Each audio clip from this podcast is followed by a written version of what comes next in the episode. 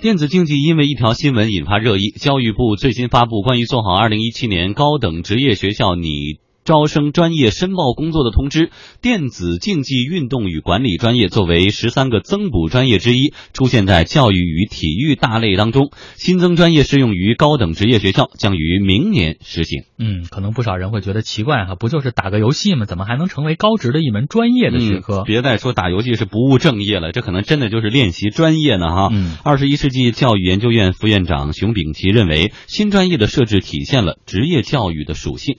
像职业教育，它本身就是以社会需求为导向的教育。那你在这个社会需求方面，如果有一个行业、有一个职业，它是合法的，它存在着这种规范管理发展的这样的需求，那好，针对这样的需求，你去办相应的专业，然后去培养相应的这种管理的人才、服务的人才，就显得非常必要。嗯，话虽然这么说，但是现实的情况可能是很多的家长一提到电子竞技，很容易就把它和网络游戏连在一起，害怕自己的孩子会不会玩着玩着上瘾啊。但是熊丙奇也提醒说，实际上呢，电子竞技和网瘾完全是不同的两个概念。整个社会的网瘾现象，那个沉迷于网络和你做网络的游戏和做这个竞技的服务，那是两个完全不同的概念。就像那个动漫专业，那以前我们可能觉得学生去玩动漫是不务正业的，但是随着后来社会的发展，那动漫成为一个产业之后，那现实很多的学校，包括高职院校和一些培养应用技术人才和职业技术人才的本科院校，也开始在开设这种动漫专业。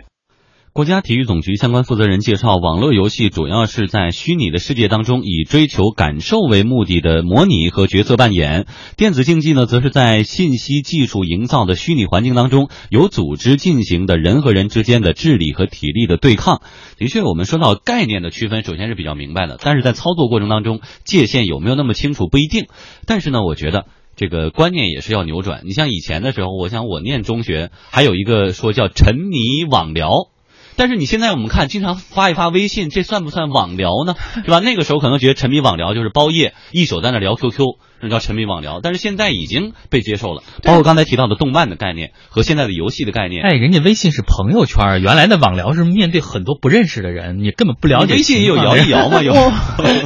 我们现在不过对游戏的态度真的是有一个逆转啊！我我就说一点题外话，我记得当年就是还是很多年以前的时候，马云曾经在一个非常正式的论坛上。说过一番非常慷慨陈词的话，说阿里是永远不会进入到游戏行业的。嗯啊，原因是什么呢？原因就是很多孩子沉迷于这个网络的游戏当中，耽误了学业。嗯、而当时的那是二二孩政策之前啊，他他的那个解释是说，而中国的很多家庭都是独独生子女家庭，那这个孩子被毁了，这个家庭也就被毁了。因此呢，这个阿里担负着道义，是绝对不进入到游戏行业的。但是结果后来怎么样呢？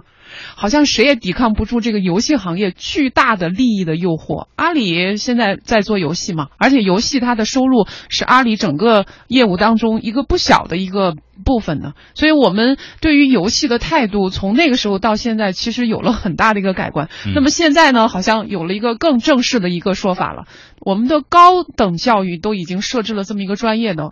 那很多职业教育对啊，高等职业教育都设置了这么一个专业和方向的话，那很多的家长们对于孩子的期望，比如说对于那些经常打游戏的孩子的期望，是不是以后有有一个出口呢？是你直接可以上这个专业好了，既然你有这方面的天赋和特长。嗯，就多了一个选择，是吧？嗯，对。而且呢，其实说到这种观念上的变化，呃，有一些人也担心说，这不等于相当于打游戏光明正大化，是吧？教育部门现在已经肯定了，但是很多院校在执行的时候会配套一些细则，比如说我们要组织一些这个相关的培训啊，或者说要组织一些比赛，不是所有学生爱打游戏学生都能来参加。首先，你的文化课必须要达到基本分多少分以上，你才有资格去接受这样的培训。也就是说，你是基本的一个文化的素养要有的情况下，才能继续深造。但是这真的是跟我们这个市场本身的方向真的是不太符合啊！因为你看那些电子竞技的比赛的最后的胜出者。他们绝对不是说文化课特别好，或者是文化课还可以，然后就能够获胜的呀。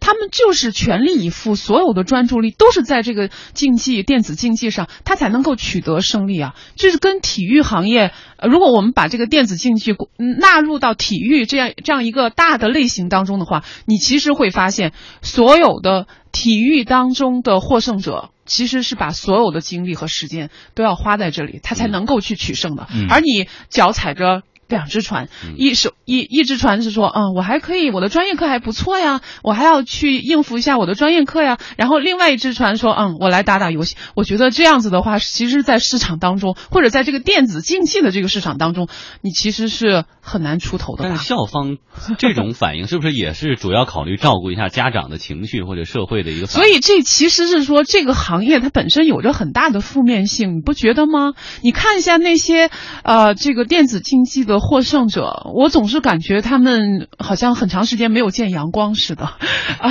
所以我觉得这个过程当中啊，关键我们得厘清一个边界，就是什么是玩物丧志，什么是我把它当做是一个专业来对待。这个过程当中的这种界限，我们怎么来区分？特别是当我们把它列为一种。高等职业教育的专业的时候，特别是当我们面对的这样一群群体，他们是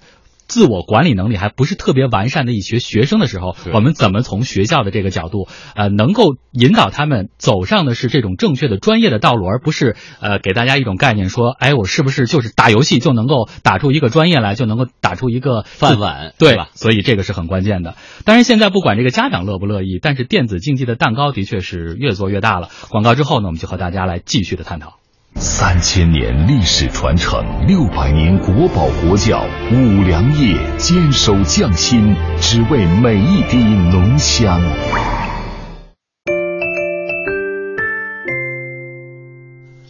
好，来关注电子竞技的这个市场。二零一五年，我国电子竞技市场规模达到二百六十九亿。未来随着电视转播逐步开放、广告赞助商金额的增长、粉丝经济价值提升等因素的助推，市场规模有望实现跨越式的增长。嗯，而伴随着科技发展和直播媒介的更迭，电子竞技依靠广大的用户基础，成为大部分直播平台的支柱产业。而直播平台也不断的为电竞造势，电子竞技成为了部分年轻人娱乐生活当中不可或缺的一个部分。在二零零三年十一月十八号，国家体育总局正式批准将电子竞技列入第九十九个正式体育竞赛项。二零一一年，国家体育总局将电子竞技改批为第七十八个正式体育竞赛项。嗯，尽管电子竞技作为正式体育项目已经出现了十三年之久，但是中国的电竞之路的发展却是缓慢与坎坷。时下最火热的英雄联盟，呃，Dota。啊，这样一些游戏都已经成功的举办了多次世界级的大赛，中国电竞的成绩却并不理想。易观国际分析师薛永峰认为，与传统体育产业相比，电子竞技行业市场化程度相当高，但是也存在着过度消费的情况。过去中国选手在世界大赛上屡获佳绩，现在的情况并不理想。我们很多选手，他打比赛能获得到的这个商业化的价值，还不如他去直播平台做一些主播、做代言的价值高。所以就造成很多我们的选手是没有真正的安心去打比赛、去做训练，而是很多的对外的这些商业化的活动。整体上，在市场这个层面上来看，就我们电子竞技的水平是在下降的。全球上的很多赛事，我们的成绩其实是不如以前的。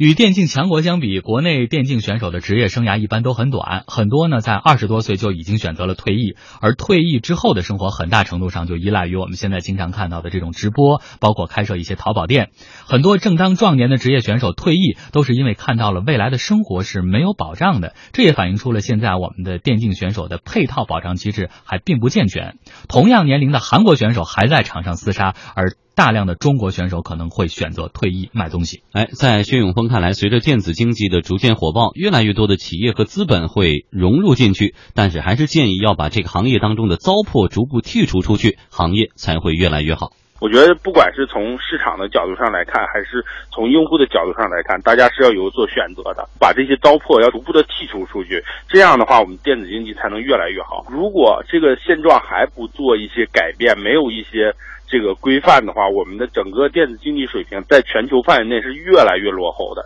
嗯，既然电子竞技归为体育的大类，我们来说说其他的体育项目，它有很多的正道可以走。如果你这方面真的是有特长，而又肯下功夫，比如说考一些体育类的大学，选一些相关的专业啊，或者说进入到呃区队、市队、省队，乃至进入到国家队，它有一个开放的大门在等待着你。但是现在说到体育竞技，呃，不说到这个游戏竞技，可能更多的大家印象是网吧里边包夜的一帮人特别喜欢，或者说某个地方上的小赞助商举办了一个电子竞技的比赛，去比赛比赛，并没有一个呃比较平坦的道路可走，而现在大学开办这样的专业，是不是说给这样的正规化道路其实是给了一个比较好的开端？嗯、对你刚才把这个电子竞技跟其他的体育项目做一个比较，我突然有一个想法啊，就是你其实是说看到说电子竞技它现在啊、呃有人估计说，二零一六年它的整个的市场份额能达到三百亿人民币，嗯呃，这是一个很大的规模的这个市场的呃这个容量了。但是我看其他的这个就是体育活动，比如说呃球类啊什么活动，其实很难会看到说这么大的一个规模，对吗？那这说明说呃这个电子竞技它的就是这个参与者是非常众多的。对，这个是好像我们只要说你有兴趣，你去玩两把，其实每个人都能够参与进去的。所以这也使得它的市场份额这么大，对吧？因为它的市场份额大，所以资本包括我们的教育资源，甚至我们这个官方的教育资源都在向这个方面进行靠近、进行投入。但这里头可能会有呃几个问题。第一个就是说，它市场是波动的。嗯我们现在看到市场这么红火，但是我们不知道它在随着经济的周期的变化，它会有一个什么样子的起伏。那如果说这个市场萎缩的时候，我们这个专业是不是还要继续办下去啊？那你培养出来的那些人才呢？他还要继续要寻找到自己工作的机会和岗位吧？这是一个。第二个就是现在这个呃这个电竞它确实出现了很多问题。你比如说它的这个游戏的内容当中有很多其实不太适合青少年的嘛，有暴力啊，有色情啊等等这个方面。那如果我们就谈到一个专业的设置的话，一个教育的这么资源的一个配置的话，是不是也应该注意一下这方面的问题，尽量加以避免？嗯，好，这是我们和大家共同关注的这个电竞哈，这个电竞行业从现在目前的发展趋势来看，还是呃蓬勃的在发展，而且这个市场的容量也还比较大。那么再加上现在把这样一种电竞设置为一种高等职业的教育的。这么一个科目，我倒是觉得其实给了一种很好的切口，就反映出了现在其实我们的教育也在随着这种社会的热点的不断的变化来调整了我们这些专业的设置。呃，可能过去大家说什么金融热、各种热，但是现在呢，当这样一种行业在我们的市场当中越来越占据分量，越来越扮演重要角色的时候，从我们的这种科目的设置，呃，满足大家的这种需求，满足市场未来的这种需求来看，其实我们的教育的这种转变也在慢慢的发生的过程当中。哎，这方面呢也会有人才。当我们抱怨说这个行业里边野路子太多的时候，正道到底在哪儿？嗯，啊，相关的孩子们是不是能够找到一个规范的道路，好好在这方面有个深造？哎相信未来的这个环境会越来越规范。